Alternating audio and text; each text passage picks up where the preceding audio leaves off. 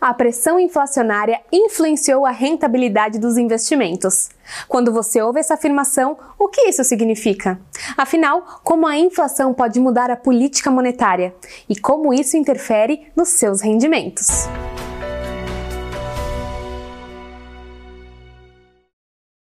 Olá, eu sou a Daniela e estou aqui para apresentar o seu boletim de investimentos Visão Prévia do mês de outubro.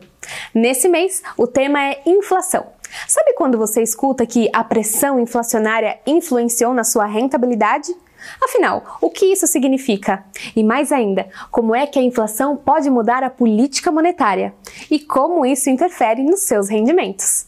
E para nos ajudar com esse tema, contamos com a participação da Marcela Prada, economista-chefe do Grupo Telefônica.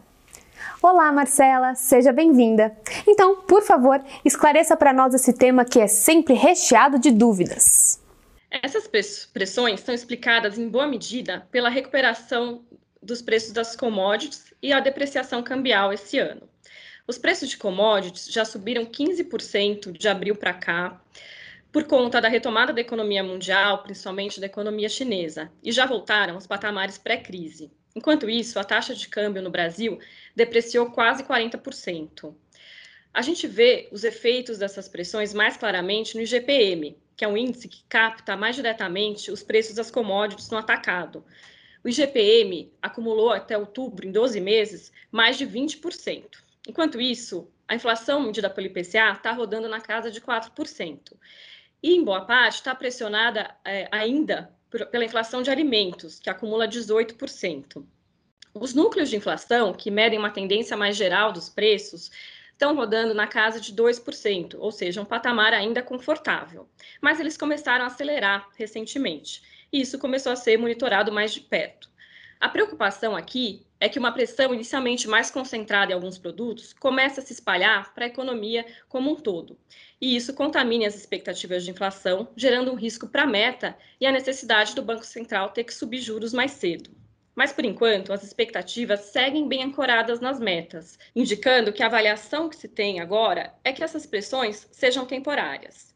De fato, o que a gente espera é que, no caso dos preços agrícolas, a normalização da oferta de alguns produtos gere uma redução da inflação de alimentos nos próximos meses. Além disso, a atividade econômica ainda não recuperou o patamar pré-crise, ou seja, ainda temos uma capacidade ociosa elevada na economia que tende a limitar as pressões inflacionárias. Por fim, um outro fator importante é o comportamento da taxa de câmbio. Isso está bastante relacionado com o cenário fiscal.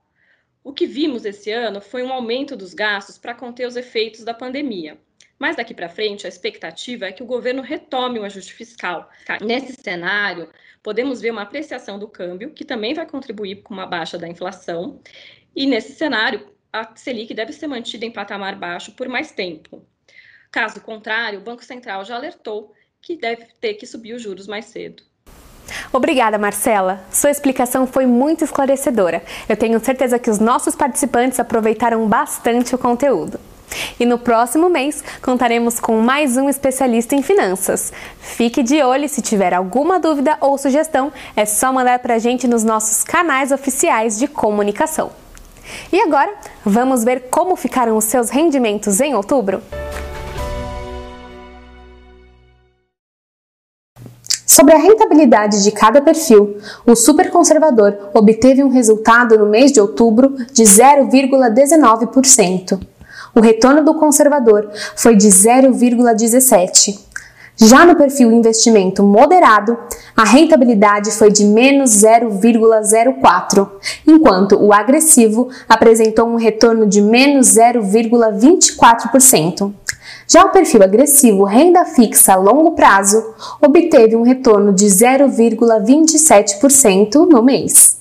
E para saber a alocação dos perfis e a rentabilidade acumulada em 12 e 36 meses, é só acessar a página do boletim ou verificar o seu e-mail. Agora vamos falar um pouco sobre como os cenários nacional e internacional refletiram nos seus investimentos. No Brasil, os indicadores de atividade econômica seguem apresentando resultados consistentes, apontando para uma queda do PIB menor do que o esperado no início da pandemia. Sendo que os setores de serviços e o consumo das famílias vêm sustentando a melhora da economia. O IPCA de outubro avançou 0,86%, ante avanço de 0,64% em agosto. O mercado acionário apresentou desvalorização de 0,69% e o índice IMAB apresentou rentabilidade positiva no mês de 0,21%.